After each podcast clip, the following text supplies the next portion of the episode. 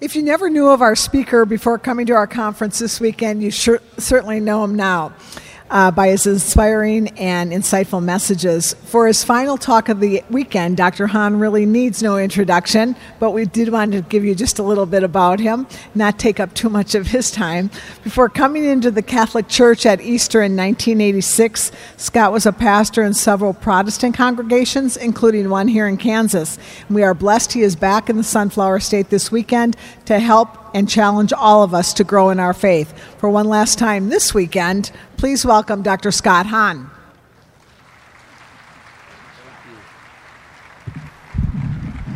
Thank you, Amy. Thank you, Clark, once again. If you looked at the program, you noticed that the second presentation this morning is entitled The First Society The Sacrament of Matrimony and the Restoration of the, the Social Order. This is based upon a brand new book. The fourth came the fourth cup came out on Ash Wednesday. The first society came out on Easter Monday.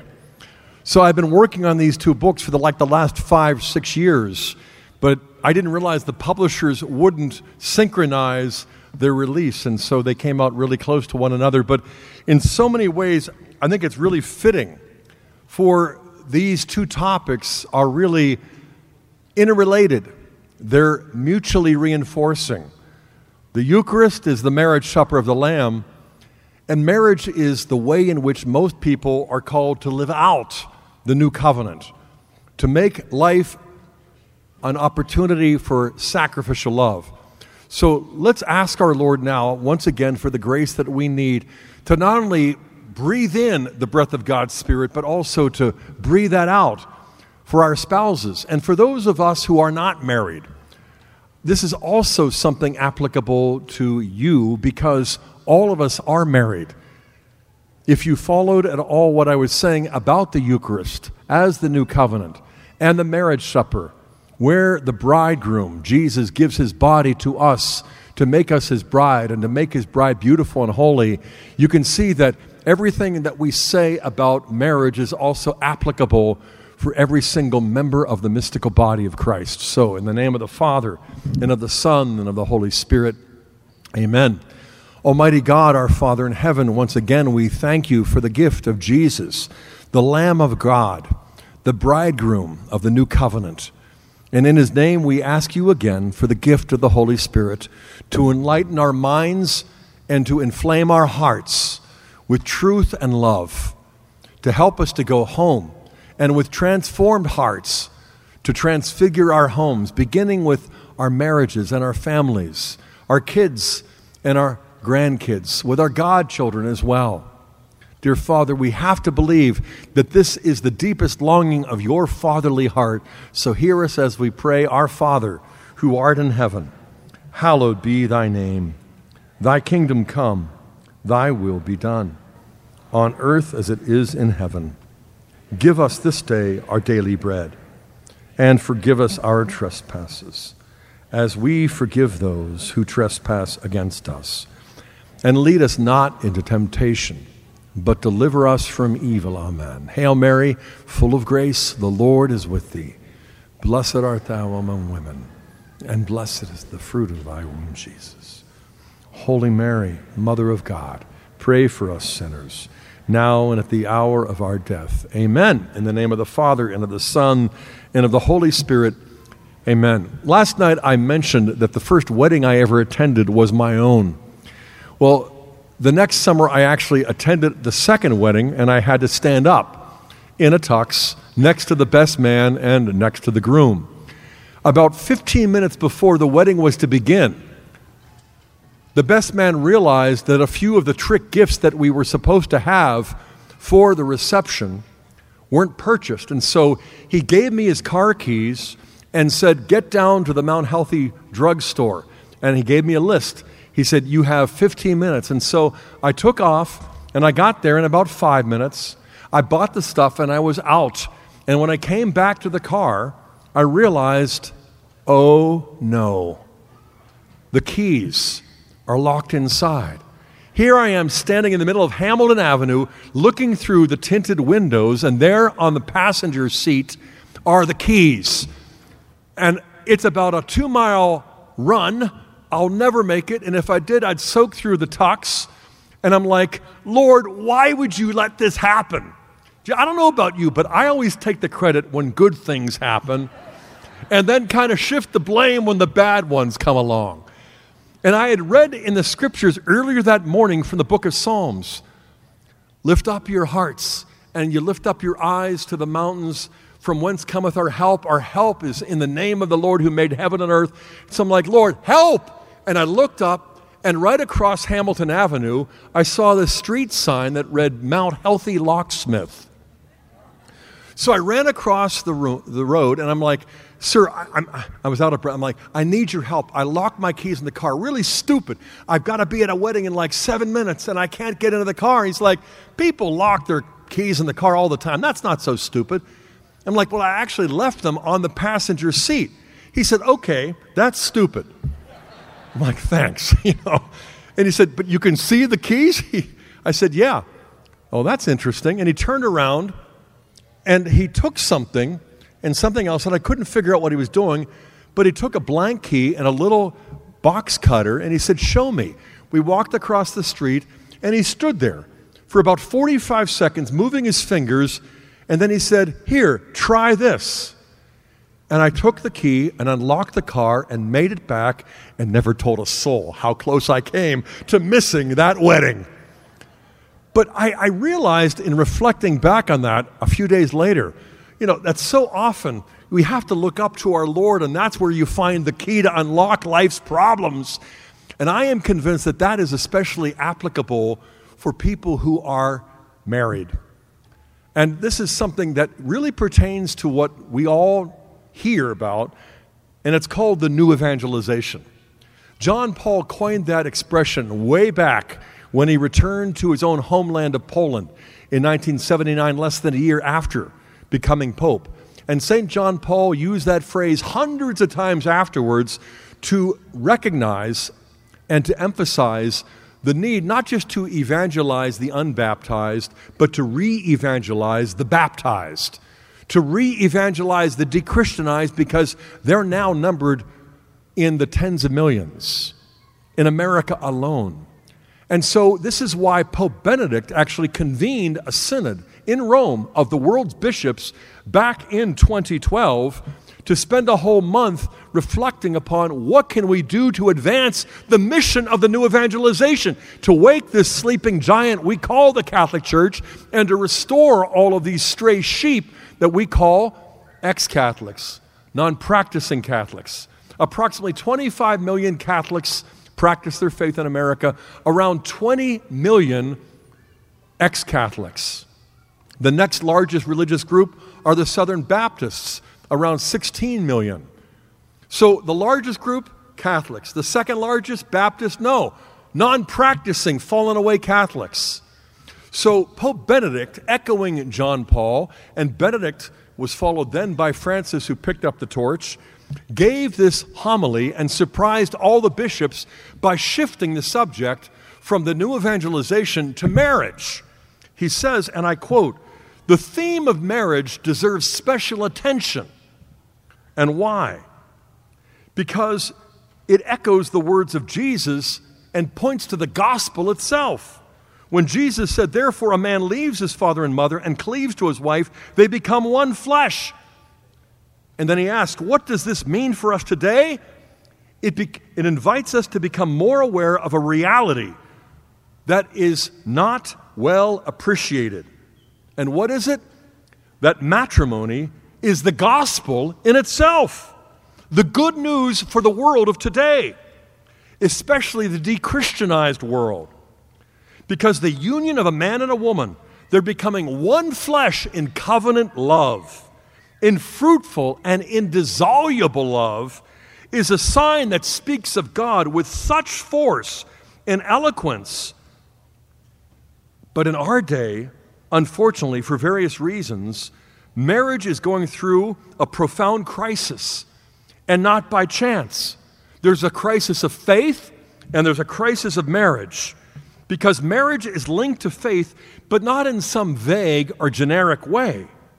Marriage is based upon the grace that comes from the Father, Son, and Holy Spirit, who in Christ loved us with a faithful love, even to the cross, as the bridegroom of each of us. Today, we need to grasp the full truth of this because there is a clear link in the modern world between the crisis in faith and the crisis in marriage. Unquote. I am convinced that those words are almost like a prophetic oracle. Mary Eberstadt, who is a professional social scientist and a sociologist who for years studied the statistics and all of the surveys about marriage and divorce and remarriage, about cohabitation, contraception, abortion. Her study led her to enter the church and to basically share the research in terms of which is it, a crisis of faith or a crisis in marriage? And she says it's both. It's C, both A and B. They're mutually problematic because as we lose our faith, we lose our capacity to be faithful. I am convinced that this is profoundly right. And that's why I wrote The First Society, The Sacrament of Matrimony, and the Restoration of the Social Order. And as I begin the book, I reflected upon an experience that I had when I was still a Protestant in my final year as a Presbyterian pastor.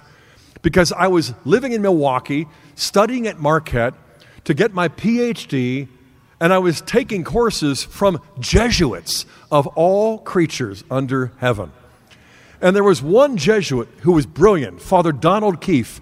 God just called him home earlier this year in his 90s. And I'd gone to study under Father Keefe because he was working on a massive project, a two volume work simply entitled Covenantal Theology, and that was my thing as well as his. We were taking a doctoral seminar under him, my first semester. It was entitled simply Religion and Society.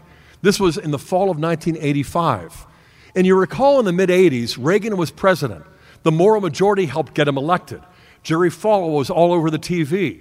But you also had John Paul in his late 50s and early 60s in the prime and the vigor of what still looked very youthful. And you had James Dobson beginning focus on the family. You had this evangelical Catholic coalition, an alliance for the first time in American history where evangelical Protestants and Catholics were working together for the pro life cause and other things too. And so religion was sort of front and center in the news every week. And so we were discussing this. We were reading a book by then Lutheran pastor Richard John Neuhaus entitled The Naked Public Square, who was complaining about how Americans have sort of been deprived of the right to exercise their faith and religious freedom in their own political involvement as citizens. And just a few years later, he not only entered the Catholic Church, but Father Neuhaus became a Catholic priest as well, the editor and founder of First Things magazine. We were discussing, we were debating, but mostly we were listening to Father Keefe lecturing. In the middle of the lecture, one particular day, we were following. It was profound, it was deep. And suddenly he just interrupted himself and started looking out the window. And after about 10 seconds of staring out the window, we were all staring with him, like, what is it? A flying saucer? We had no idea. Just blue sky. And then suddenly he regained his senses. He looked back at us and he said, You know, I was just thinking that if Catholics simply lived the grace of the sacrament of matrimony for one generation, the result would be a transformed society, a Christian social order, regardless of the politicians who we elect. Whether we got the right ones in or the wrong ones got there, the fact is, he said, if the politicians all get it right, but we don't live it out, nothing's going to change. Whereas, even with bad politicians, if Catholic couples simply lived out the grace and the power of the sacrament, we would transform our society. Oh, but I suppose I'm digressing. So he went back to his lecture notes. And everybody else around me went back and, to taking notes, and I'm still staring out the window. What was that? You know, a tangent, a digression. It felt more like a laser beam landing on the back of my retina because it was this blazing insight penetrating through all of the political smoke that really kind of made me realize you know, that's really the gospel truth. Whether I go home and live out this covenant with Kimberly because at the time I was still a Protestant. And so I was convinced that marriage was a covenant, but I hadn't changed my mind yet on whether or not it was a sacrament. But I began to really open up to the possibility that this was true. This was much more than I realized. Because sure enough, in the old covenant, it was a covenant. It was the primordial form of the covenant. It's the first covenant that was ever made back in Genesis 1 and 2. You go back to Genesis 1 like our Lord does, and what do you find? In John, in Genesis chapter 1, verse 26, after 25 verses of God creating all of the other creatures, let there be light, let there be this, let there be that, in verse 26 of Genesis 1, we hear suddenly a dramatic but subtle shift in divine discourse. We hear, Let us make man in our image after our likeness. And he made man Male and female, he created them both. Which is curious because the distinction of gender, male and female, would have also applied to the dogs and the cats and the horses and the cows, but nothing was said about male and female animals. Male and female is only distinguished when it comes to man, made in the image and likeness of God. Let us make man in our image and John Paul had already opened my eyes to what the early church fathers found that already in the Old Covenant, you have a kind of hint that will be unveiled and re- fulfilled in the New. That God is not just our Creator, He's not just our Lord. From all eternity, God is a family. And so when He makes human nature, it's different than all the other animals. He makes them male and female, but He calls them to marriage like you read in Genesis 2 the two shall become one flesh. So in Genesis 1, let us make man in our image and our likeness, you hear a faint anticipation of the Trinity. And then God says, Be fruitful and multiply. Because the meaning of marriage is first procreative. And then in Genesis 2, we read that the two shall become one flesh, which points to the unitive meaning that we're not just here to copulate and perpetuate the species, we're here to replicate that love that is found originally in God from all eternity the love of the Father, the Son, and the Holy Spirit. For, for me, this was sort of like an exciting discovery that with the help of the Bible and the early church fathers, and with now St. John Paul II illuminating this mystery, I began to realize that there's so much more. In Genesis 2, we read in verse 7 how God breathed into man's nostrils the breath of life. And that's how man became a living being. Well, that certainly can't be the first man reflecting back on his earliest memory because he hadn't even breathed yet. So, this is God revealing to us that the first breath that our first father, the first human ever breathed, was not just oxygen like the animals were breathing, it was the breath of God's Spirit. In other words, we were given the gift of life that is human and natural, physical, but we were also given a life that was divine. The breath of God is not natural but supernatural. It's not human but divine. It's not just earthly but heavenly.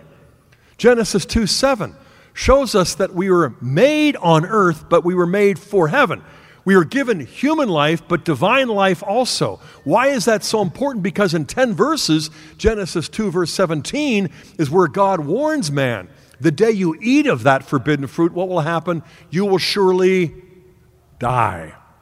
Now, God didn't have to be so specific or concrete. He could have said, The day you eat, you'll deserve to die. You'll be sentenced to die. You'll begin to die, that long, slow process called mortality. But that's not what the Lord God said. He said, The day you eat of it, you will surely die. Why is that important? Because the day they ate of it, guess what? They didn't die. Just like the serpent said, You won't die. And so they ate and they didn't die. This is why the earliest Christian heresy in the second century, the Gnostics said that the God of the old is different than the God of the new. The God of the old is inferior. And so the serpent was leading us to the path of truth, away from the God of the old, this inferior deity. Well, no, that's hardly the case. So, how do the early church fathers answer the Gnostics? By pointing out that there is life, and then there is life. There's life that we identify with oxygen, air, and breath, And then there is divine life that we associate with God's breath, God's spirit, God's grace, which brings about the grace of divine adoption. Well, if there's human life that's natural and divine life that's supernatural, and the first human had both, what do you suppose God might have been talking about when he said, On the day you eat of it, you will surely die? Because there is death, and then there is death. And the loss of divine life isn't less of a death than the loss of human life. If the serpent had latched on and injected lethal poison, they would have died physically. But when they gave consent to mortal sin, what 1 John 5:17 calls the sin unto death, thanatos, the same word used in the Greek back in the Septuagint for Genesis 2. They ate and they died because they committed a mortal sin. They committed spiritual suicide. They snuffed out the eternal life of God within their souls and thus only lived natural human life. And suddenly they're naked and ashamed they grab the fig leaves, they sew them, and they put them. Well, the, the Bible doesn't tell us where they put them, but I think all of us know deep down where and why, because they're naked and ashamed. Fig leaves. It reminds me of a story of this second grader who never heard this growing up until in religion class he heard all about Adam and Eve and how they sinned and how they ran away and hid themselves in shame and sewed the fig leaves. So when he got home, he wanted to read about it for the first time. So he pulled out the big family Bible, opened it up, and began thumbing through the pages to see if he could find the story of Adam and Eve. But instead, his eyes landed upon this old pressed leaf between the pages, and he gasped, Mom, what is it, son? I think I found Adam's underwear. I think we often misunderstand the things we find in the Bible, not just second graders. The day you eat of it, you'll surely die.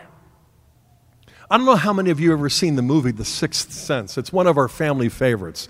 And I'm not recommending movies here. You know, I, I have less, I, am neither Siskel nor Ebert, so I, I, I don't have any expertise. But the one thing I like about that movie, if you have seen it, and if you haven't, spoiler alert, I'm going to ruin it here, but it's been out for 20 years.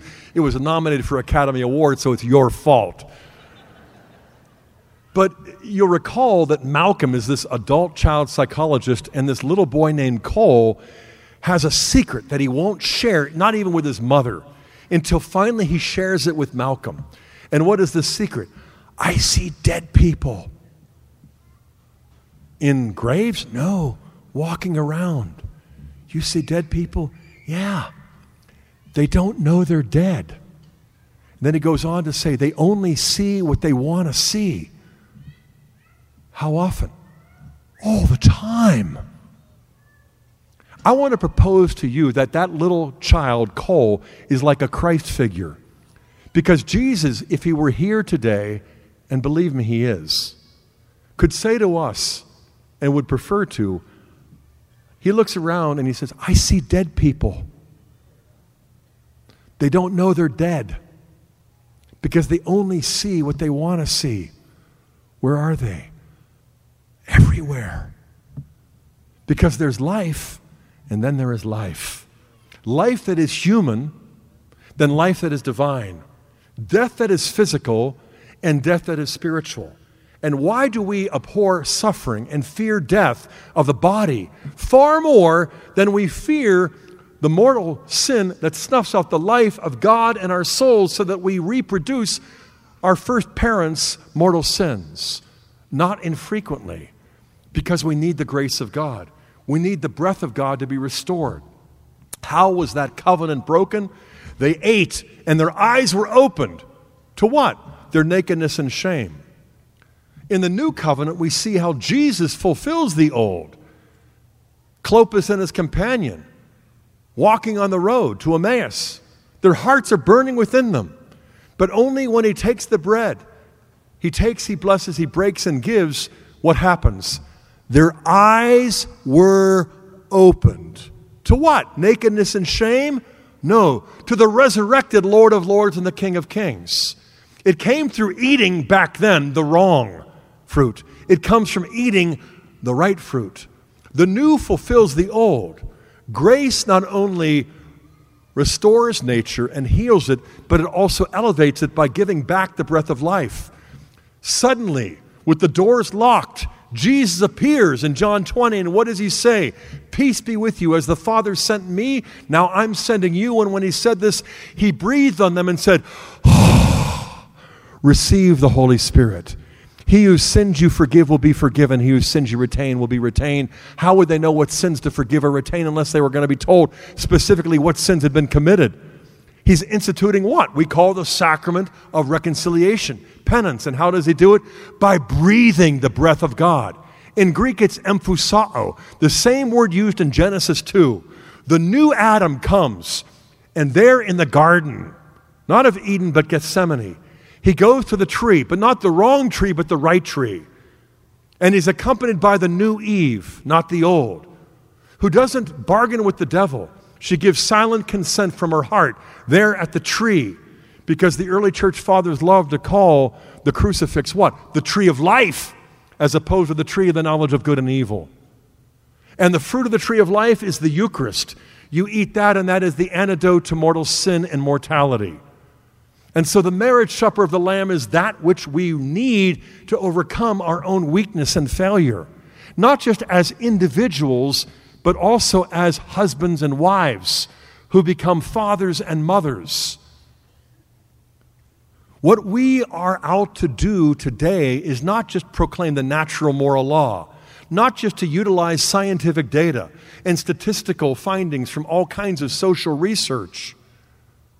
Because Jesus came not simply to reveal what was there in the beginning, but to transform it into a sacrament. You think of Genesis 1, and how does it begin? In the beginning. You think of John 1, verse 1, and how does that start? In the beginning. In the beginning was the Word, and the Word was with God, and the Word was God. It's just how Genesis 1 unfolds. In the beginning, God created the heavens and the earth, and how? By speaking the Word. Let there be this, let there be that, and everything came into a being out of nothing. But what was the Word of God? Was it just a power? No, it's a person. Was it just a force? No, it has a face. Jesus is the Word made flesh.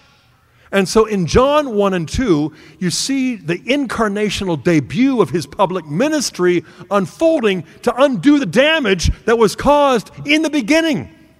In the old covenant, when it was broken through eating, through dying, through nakedness and shame.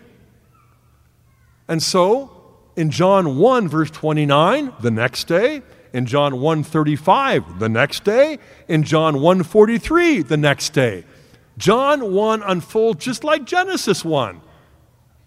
Only with the help of the early church fathers did I find that away, this amazing mystery hiding in plain view.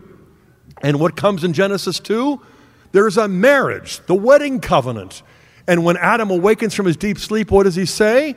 Bone of my bones, flesh of my flesh, she shall be called woman. And in John 2, you hear on the third day there was a wedding at Cana in Galilee.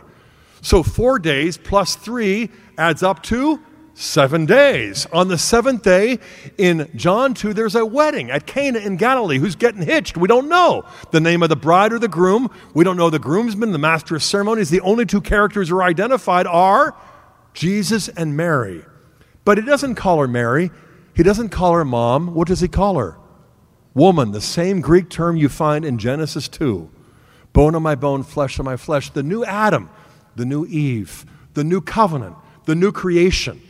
And so when you go to weddings, so often the couple might choose one of the options, and one of them is John 2. Because it isn't just a coincidence that Jesus performs his first sign at the behest of Mary, and that is at a wedding. The marriage covenant is the first thing that is symbolically healed and restored and elevated to reveal something more than a covenant. It now becomes a sacrament one of the seven sacraments of the new covenant, something that it wasn't ever in the old. And so after Genesis 1 and 2, after they commit their first sin, after they commit spiritual suicide, what do you read in Genesis 4? Bigamy. So you hear about Lamech taking two wives, violating the covenant that was there in creation. In Genesis 5 and 6, you hear about mixed marriages, you hear about incest, you hear about sodomy. In the opening chapters of Genesis, everything begins to unravel in a tragic but inevitable way. Why? Because we snuffed out the life of God within the soul. We were li- originally literally disgraced. And by the way, we interrupt this talk to bring you the following reminder Catholics believe in original sin, so do Protestants. We call it the same thing, but it's a very different doctrine. For Protestants, original sin is guilt and corruption and depravity. And Catholics often assume that we believe the same thing, but we don't. We don't believe that original sin is that which caused us to be born utterly depraved. No, we're utterly deprived of divine life. Sex isn't bad, it's good, it's sacred. But sex is incapable, even in a marriage covenant, of communicating anything more than human life. When egg and sperm unite, human life begins, but not divine life. Even if you're Therese of Lisieux and your parents are both canonizable saints, their egg and sperm don't suffice to create divine life. That's why they had Therese baptized. And that's why baptism takes that original sin. Because original sin is not some ugly cancer in the soul, it isn't some dark stain the way we sometimes hear. It's what the Catechism calls it a privation. Our first parents were created with sanctifying grace. The Holy Trinity dwelt within their soul. When you commit mortal sin, you expel the presence of the Holy Trinity. You lose sanctifying grace. You commit spiritual suicide. You snuff out divine life. And so God sees dead people who don't know they're dead because they only see what they want to see because we only want natural things, not supernatural. Earthly goods, not heavenly. And so we only fear the loss of human life that's natural, not divine life that is supernatural. And this is why baptism overcomes original sin because it simply restores, it reinserts the Holy Trinity within the soul. St. Francis of Assisi was observed by his friars as genuflecting, but not before a tabernacle, but before a newly baptized infant. And when they asked him why, he said, Behold, the temple of the Holy Trinity has now been restored to this soul. End of tangent. We underestimate the sacraments. We overestimate natural human life on earth. We're pro life. We are in favor of natural human life, especially in its innocence. We don't believe that it's depraved. We believe that it's deprived and then corrupted because of all kinds of actual sins. But original sin is contracted, it's not committed. And it's a privation, not a depravity. So we as Catholics appreciate what baptism does. And if you're not baptized, guess what your marriage can't be? A sacrament. Just as holy orders empowers mortal men to transform earthly matter into Christ's own body, blood, soul, and divinity, so baptism empowers a male and a female to transform their covenant into a sacrament of the new law. Because sacraments are not primarily what we do for God to get Him to do our bidding. Sacraments are primarily what God does for us to enable us to do His will because He wants so much more for us as a father for His children than what we're willing to settle for as self centered and prideful wretches. So the sacrament of matrimony is restored in the new law. You go back to Abraham, the father of faith, and what does he have? A wife, Sarah and a concubine named Hagar. He's got Isaac through Sarah and Ishmael through Hagar. Isaac becomes the father of the Jews, Hagar becomes the father of the Arabs. So, where is the source of the Israeli Arab conflict? Does it go back to 1948? It goes back 4,000 years when God allowed even a faithful man to follow his wife's bad advice and take the maidservant. God didn't have to punish him. The Israeli Arab conflict has been punishment for 4,000 years. And then Jacob wants to marry Rachel, works seven years, and has a seven day wedding, and he wakes up to Leah, the older sister. And so, seven more years. He ends up with two wives and then two concubines. The 12 tribes that come from the 12 sons of Jacob are all divided. And you just keep going. You find out that bigamy, divorce, and remarriage are always accommodated because of human weakness throughout the Old Testament. Until you come to David, the man after God's own heart, who's an adulterer and a murderer, and his son Solomon ends up with what? 700 wives and 300 porcupines. That's what one of the students wrote in the essay. 300 concubines. God accommodates himself to our weaknesses. Those porcupines had spines, you know, it must have been tough for Solomon, you know.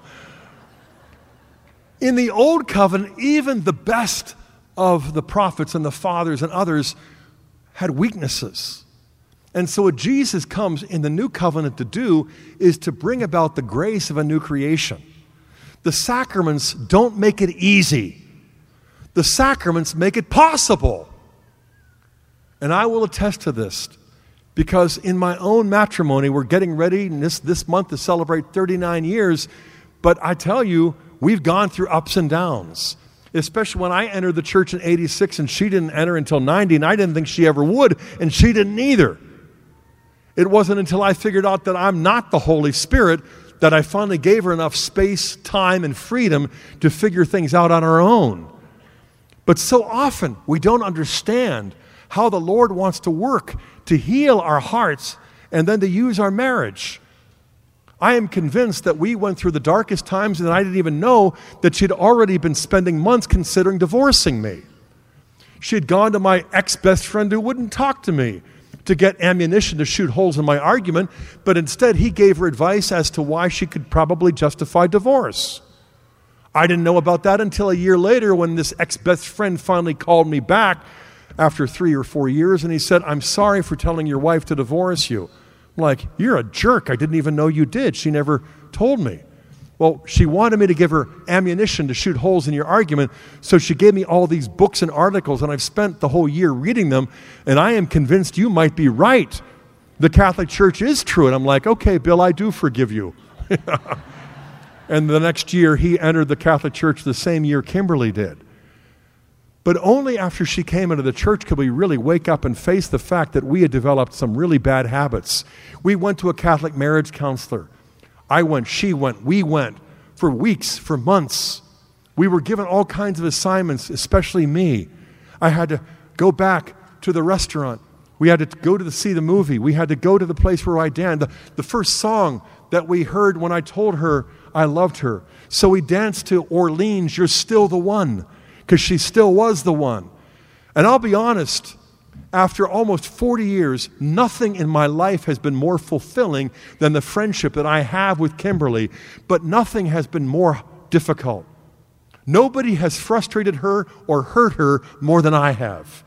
And I would say the same thing. Nobody has hurt me more than she has, although she's hurt me a lot less than I've hurt her. You can't have two people with the passion and intensity of me and her and not have sparks. But where sin abounds, Paul says, grace abounds all the more. So we went through this winter that lasted years. We went through this counseling. Springtime came slowly, and then summer, where it was nice and hot and wonderful again, but for the sake of holy discretion, I'll refrain from anything more. But remember this the two become one in a way that no other two could ever become one. Because the covenant of marriage is absolutely unique. It isn't just biological, it isn't just sociological. There is something of a theological mystery. Because when the two become one, they don't just become one flesh, but one spirit. And that one flesh becomes the infant, that person who is the incarnation of our oneness. So we became three in one, like the Trinity, only now with six kids, and the first three married with 15 grandkids. We're seeing how the human family naturally images the divine family, and the supernatural grace enables us to live this out. We still continue to go through ups and downs. I go to confession every week. Kimberly has never said I go too often, nor do our kids. if our doctors didn't charge any money, guess what we'd probably do for our physical health? We care much more about our bodies, our diet, our exercise, hygiene than we do about our souls. The spiritual life that isn't human but divine, that is supernatural, not merely natural, but is even more vulnerable to temptation and mortal sin than I am to the flu or the common cold. Mortal sin is easy to commit, in this world especially, in our culture. And the fact is, marriage, my marriage, not the topic of marriage, is going to be the principal focus on my last day, the day of judgment. Not the talk I give on marriage today, not the book I wrote that came out on Easter Monday, and the fact that is for me is also for you. You probably won't ever, you know, get ordained and give a homily. You probably won't write a book. You probably won't get up here and give a talk next year at the 20th annual Wichita Family Conference. In fact, the only homily your family members and your neighbors might ever hear is your marriage and how well you live it and how honestly you acknowledge it's my fault. Not, I'm sorry, Kimberly, that you misunderstood me yet again. We discovered that we had weaponized even our apologies. And our counselor said, cease and desist. Tell her, okay, I didn't mean to hurt you, but I hurt you. And I'm sorry that I hurt you yet again. Would you forgive me? And then he showed us how God isn't just willing to forgive us, he's on the cross dying to do so. And if the Almighty, All Holy God is dying to forgive us, then who do you think you are, Scott, to hold a grudge or to withhold mercy and forgiveness? We've got to be eager to forgive those who trespass against us, or our trespasses won't be forgiven. And it's easier to do it at the workplace, maybe in the parish. But where it matters most is to say, I'm sorry, I hurt you again. And I forgive you fully and freely as God has forgiven me. This is the only hope there is. Living marriage as a covenant and a sacrament, it isn't hard. It's just humanly impossible. God's grace that comes in the sacrament doesn't make it easy, it just makes it possible. And some days it, it feels like it's barely possible. We've gone through that even this year when we thought we had outgrown it. And I went to confession two weeks ago for that reason. She went the day before. We need the medicine of God's mercy to make up for what we lack, to give us what we need for the sake of our kids. We've got to show our kids not only how much we love them, but how much we love their mom and respect her and show affection to her even when she doesn't deserve it because God did that for us and He's holier than we are. So, brothers in Christ, you're sons of God, but you were sinners like me, and you've been brought home and forgiven over and over again. If a holy God becomes a forgiving father, then we have got to forgive our children, but also our wives. I remember being Catholic long before Kimberly was. I got home one day from doctoral studies from one of Father Keefe's courses. I walk in, and my wife is an amazing mom. But that evening, she's like, Take your kids. Exasperated. I'm like, Honey, they're our kids, not tonight. And so I realized that they had been at each other's throats all day. And at dinner, it was tense. And at the end of dinner, I looked and I said, Tomorrow, boys, will be a day of Jubilee. Kimberly, like, what? You know, the year of Jubilee, Leviticus 25, all debts are forgiven, all slaves set free. Tomorrow, whatever you come clean on and confess to me will go unpunished. Kimberly's like, What are you doing? You have no idea what they've been doing. Trust me. The next morning, a knock on the door. My oldest son came in, checked to see if the coast was clear, closed the door. He's like, What did you call today? A day of Jubilee. And he came over to me and said, So whatever I tell you, that's right, will be forgiven but not punished. And out it came, and more and more. I'm like, No wonder she was so exasperated. And after four or five minutes, I'm like, get over here, get closer. You said you weren't going, get over here now. And so he did with fear and trepidation. And I put my arms around him and I said, Thank you for coming clean. I forgive you. I'm also sorry you did all that stuff.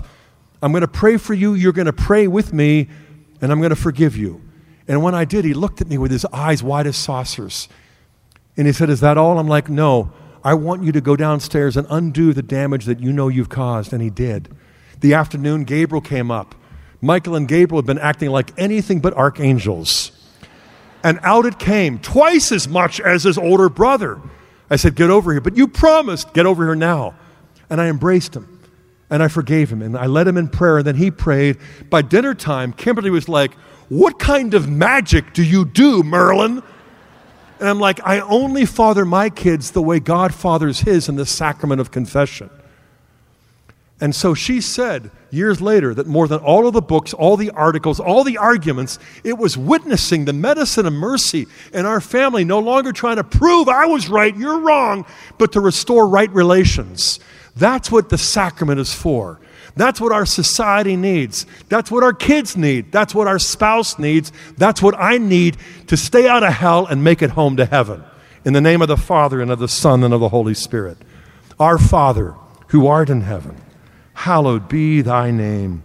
Thy kingdom come, thy will be done, on earth as it is in heaven.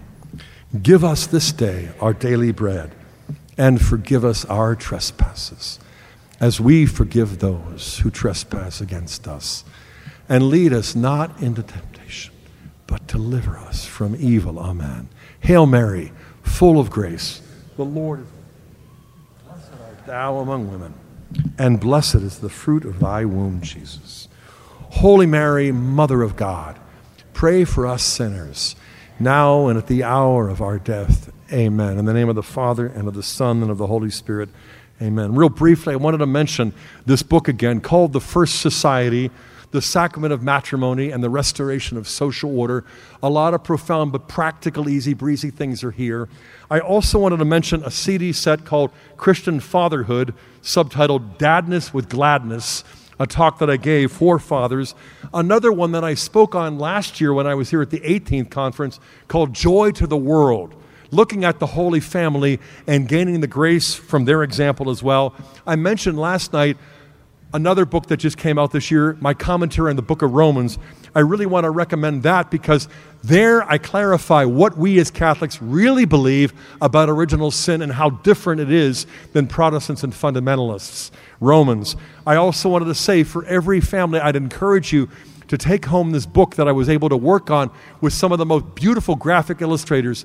This thing makes the Bible come alive, and not just because of what I did it.